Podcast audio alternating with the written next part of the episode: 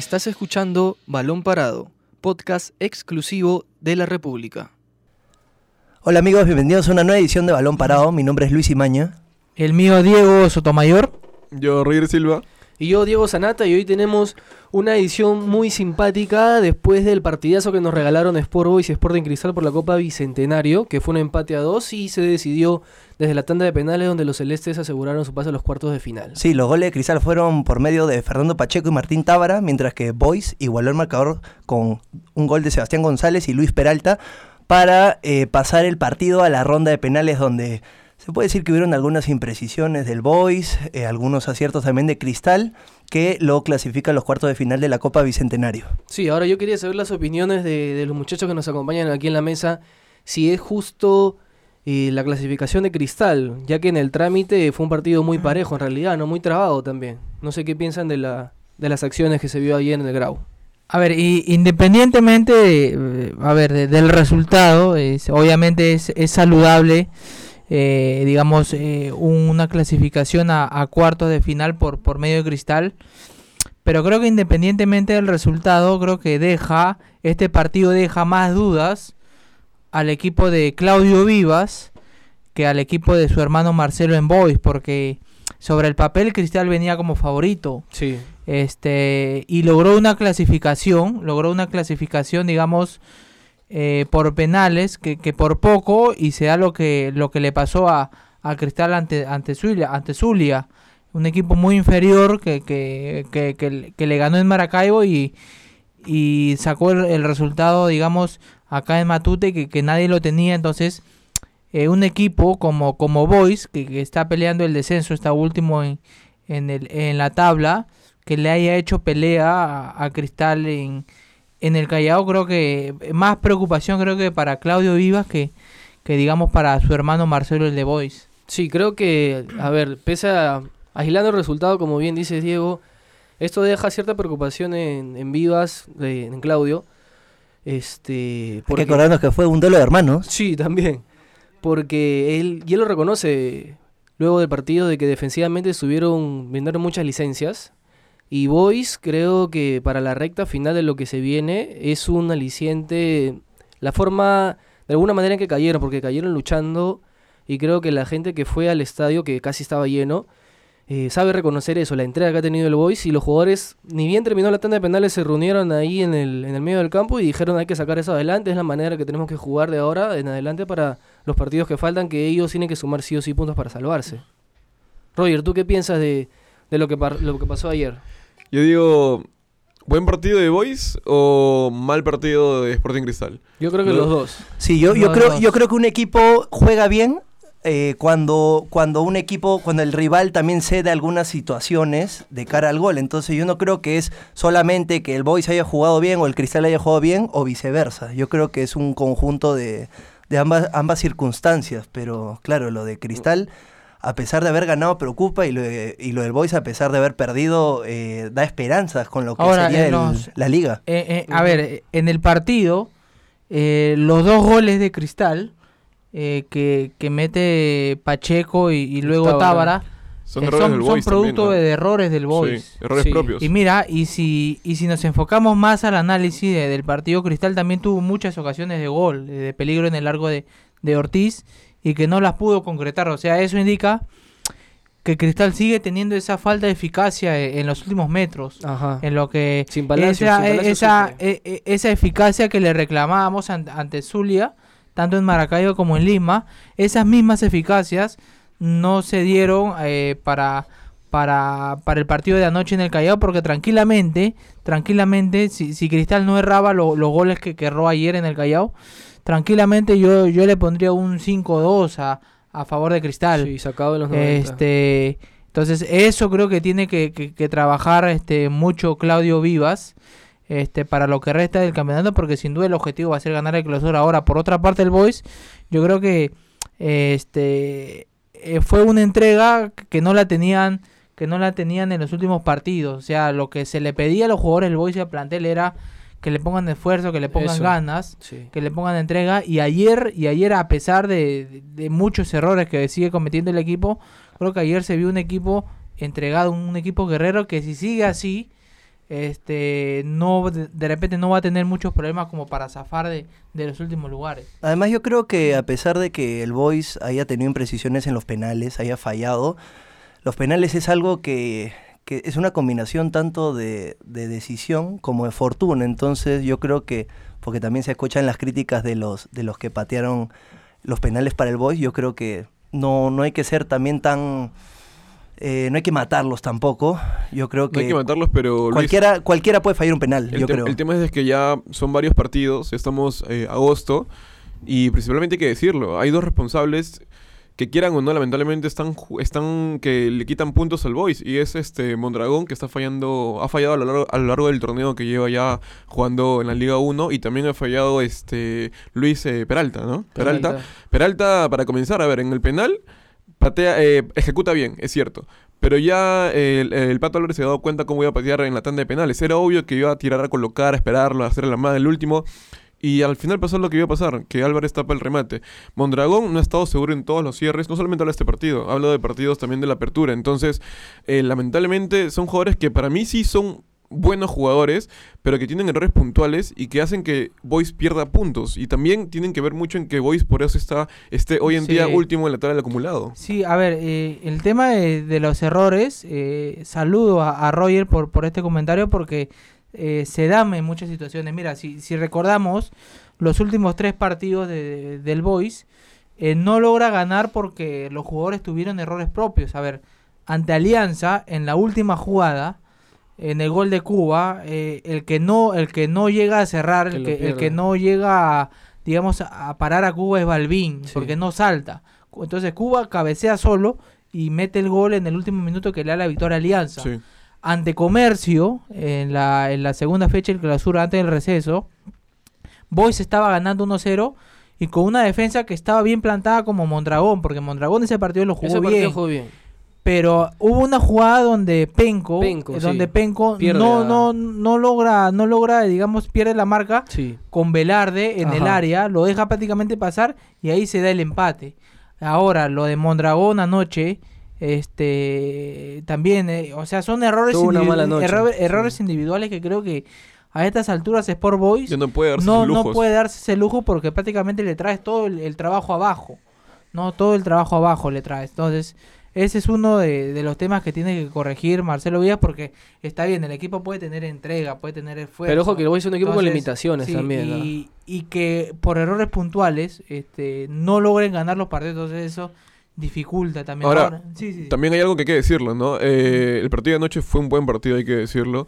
Pero me parece que Marcelo Vivas eh, no hace la mejor elección cuando saca a Manco, que estaba siendo el jugador más desequilibrante. Era el único que podía llevar peligro al arco de Álvarez porque por las jugadas de ataque pasaban por sus pies y todo lo demás.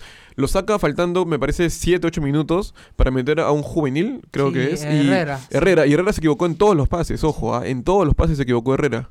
Pero es que también lo importante es que Manco no, no tiene el físico para durar los 90 minutos. Él no quería salir. Sí, a ver, y sí, no, no quería salir. Pero me parece también que, que a ver, que, que más allá de, de obviamente de, de disputar este partido y, y querer y querer ganar y querer clasificar a, a cuartos de final de la Copa Bicentenario, yo creo que Marcelo Vivas, el técnico del Boys, eh, está, digamos, vislumbrando ya lo que va a ser eh, el, Su resto de la- el resto de Sí. clausura. Entonces, eh, lo de la Copa Bicentenario creo que no lo, no lo tenía como primer plano. O sea, para mí, para mí, si, si, si a mí me preguntan, Claro, eso. este partido fue como un ensayo para, para Marcelo. Entonces, yo lo que considero es que dijo, vamos a hacer algunas variantes, a ver cómo nos va. Este, entonces, y de acuerdo a eso, vamos a encarar el, el, el, el torneo clausura. Y sin duda, a ver, en todos los cambios se equivocó, este, se equivocó eh, el técnico, el técnico Vía porque eh, no lo tenía que sacar a Manco. Este eh, después eh, cuando debió sacar a Peralta, porque Peralta ya estaba fusilado, Estaba cansado. Sí. eh, no eh, sacó a, a- a otra persona, a, a otro jugador.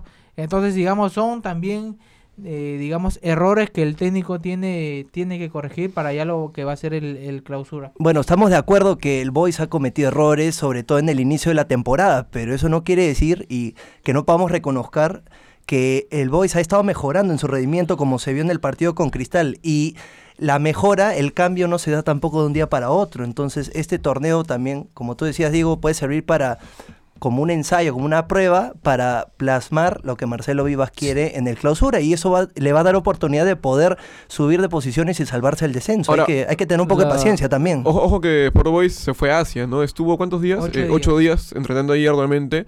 Y eso dice el trabajo y el compromiso que, que hay por parte de los jugadores y también del técnico Vivas. Ojo que también el día de ayer fue el cumpleaños de Claudio, su hermano. Sí. Entonces también era un duelo especial por ser Por el tema dos del cumpleaños. ¿no? Ajá, por dos años. Y bueno, eh, para mí, mira, si era eliminación de Sporting Cristal, creo yo que se le venía la noche a, a Claudio Ah, Vivas. sí, sí. Porque mira, quedarte eliminado ante un rival inferior como Zulia en la Copa Sudamericana. En el papel. En el papel.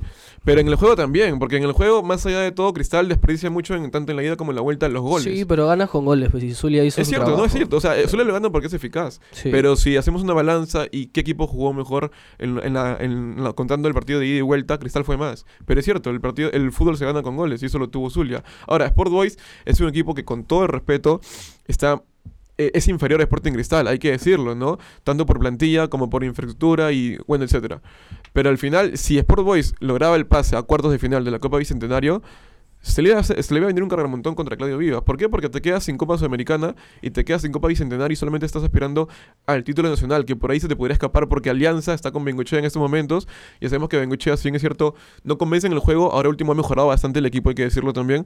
Me parece que Alianza es candidato hoy en día a luchar el título, al igual que también eh, el propio Binacional, haciéndose fuerte en Juliaca, ¿no? Por ahí, Sporting Cristal, si no consigue ser fin- eh, campeón, me parece que va a ser un total fracaso este año. para Creo que, Cristal. que Cristal sigue, digamos, sigue lamentando la, la, Herrera. la- la lesión de, de Manuel Herrera, que lo dejó fuera del campeonato, porque en los últimos partidos, y lo hemos hablado, este no está teniendo la eficacia de, y ojo que de siempre. Claro, porque a ver, eh, está Cristian Palacios, pero a No ver, solución, de claro, de tres, ponte, de tres jugadas que tiene Palacios de cara al arco, te hace una, no es que te haga las tres. Cosa que con Herrera no pasaba eso. Y Olivares, lamentablemente, hasta ahorita a mí no me convence como refuerzo porque ayer, ayer en el grado tuvo ocasiones hasta para pegarle al arco y prefirió dar pase o prefirió asociarse cuando un 9 debe pensar en el arco rival y nada más. No, además, Diego, también justamente en plena transmisión eh, hay una jugada dividida que Olivares choca con un defensor de Boys, me parece, y queda como que sentido. El propio Claudio Villas decía, oye, pero si Por un golpe. choque nada más, ¿cómo golpe. es posible que esté Con sentido? Balvin, no? si no me equivoco. Sí, me parece. Entonces, Claudio Vivas incluso le pareció extraño eso. Bueno, y al final, como dice Diego Sanata, me parece que le falta madurar todavía a Olivares. Mucho, tiene que mucho. ir poco a poco. Hay que recalcar que él recién está comenzando la carrera. Le falta mucho todavía, pero tiene que ya comenzar a soltarse más en el campo de juego. Sí, a ver, ahora ya cerrando un poquito con ese tema de, de la Copa Bicentenario, les digo rápidamente los equipos que están clasificados y las llaves a los cuartos de final, que igualmente va a seguir siendo a un partido nada más y a partir de semi son dos de ida y vuelta. Es Cristal contra Atlético Grau, Deportivo Copsol contra Universitario, y por la otra, la otra llave está Municipal contra Huancayo, Garcilaso contra Cantolao. Si Cristal y la U eh, vencen visita. a sus respectivos eh, rivales, me parece que chocarían en la semifinal. Así es. Ojo que la U y Cristal, por ser eh, equipos de primera, juegan de visita. Sí, en los cuartos de, en los cuartos de final. Ahora ya pasando un poquito, ya cerrando el tema de la Copa Bicentenario y rápidamente antes de, de ir cerrando el programa, eh, Ricardo Vareca, ya sobre la selección nacional, ha comenzado su, su travesía, ¿no? su viaje por, por el viejo continente para reunirse con los distintos seleccionados y el primero ha sido Luis Advíncula, con el cual ya subió una fotografía.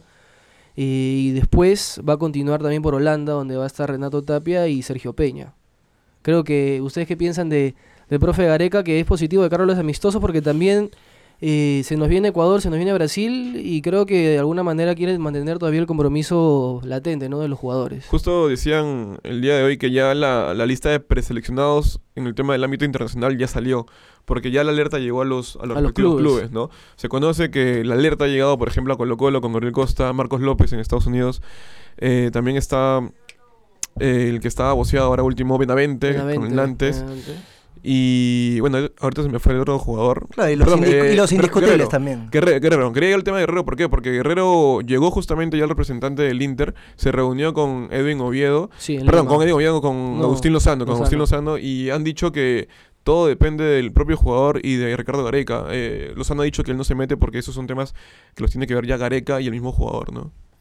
Sí. Es un, yo creo que es un pequeño conflicto ahí porque a mi parecer yo creo que Guerrero va a preferir seguir jugando con el Inter en Yo una instancia importante como la semifinal de la Copa de Brasil y, y no los amistosos A mí, a- a- contra Ecuador o. Brasil, por más que sean los rivales de, de gran calibre. A, a mí lo que me cuentan este, de adentro de, de la federación es que eh, Cristian Benavente no, a parecer no, no, no estaría No para esta- estaría, para ¿no? estos Perdón, no, por, sí, por el tema de, de Que recién ha llegado. recién se está incorporando. Salvo, adaptación, salvo, salvo que, que, que Gareca lo quiera incluir, ¿no? Igual hay Pero- más amistosos todavía Claro. al año. Ahí quedan, Eh, son sí, ocho. o sea, En octubre- no, eh, o sea, Sí, son ocho Sí. en total y tiene para probarlo todavía. ahora, Lo importante ahora, es que se ahora adapte. se ha ido a donde, donde Sergio Peña es porque lo tiene en cuenta, ¿no? Eso también. Ahora, Peña. Peña es un jugador que tampoco tiene continuidad. Hay que acordarnos que acaba de fichar por, por un equipo holandés. Sí, el recién, En- uno recién ascendido. entonces, claro, No, uno que juega de media tabla para abajo, Sí. pero Entonces, si, si se aplica esa, esa forma de pensar con Benavente, también se debería aplicar con Peña. No, pero de, de que lo va a visitar a Benavente, seguro lo va a visitar porque lo va, va a ir a ver a Trauco. Va a ir a ver a Trauco, Entonces, y si ahí está en nomás Francia, está. también debe lo mismo que aprovechar, pasa ¿no? con Peña. Si va a ver a, a Tapia, Peña también está ahí en Holanda Sí. y le va a dar una visita para ver cómo está, cómo se encuentra, eh, su- cuál es su actualidad, su presente. Creo que no es eh, cuestionable que visite a otros jugadores que han estado y están todavía en el radar de la selección de cara a futuro. Bien, eh, por el lado también de la selección peruana, eh, Néstor Bonillo está en Estados Unidos también Ajá. haciendo lo propio con los jugadores que militan En la MLS. Se han repartido la chamba. Sí, y de ahí va a México también. Sí, sí, es, es el trabajo arduo de la Federación de Carlos Amistosos que ya son el otro mes, acá en nuestro salón solamente unos días. El Santillán 5 dice y que 10 podría de septiembre. sorpresa. Sí, Por ahí dicen que Santillán podría ser la sorpresa también. podría ser, vamos a ver. Claro, ¿no? está en México. Sí, Está en él está en México. Vamos a ver. Igualmente vamos a seguir informándole sobre todo esto a través de todas nuestras plataformas y nuestra página web de Libero y La República. Nosotros ya estamos llegando al punto final de esta nueva edición de Balón Parado. Yo soy Diego Sanata. Mi nombre es Diego Sotomayor. Yo, Roger Silva. Yo soy Luis Imaña y nos vemos en la próxima edición. Esto fue Balón Parado, podcast exclusivo de La República.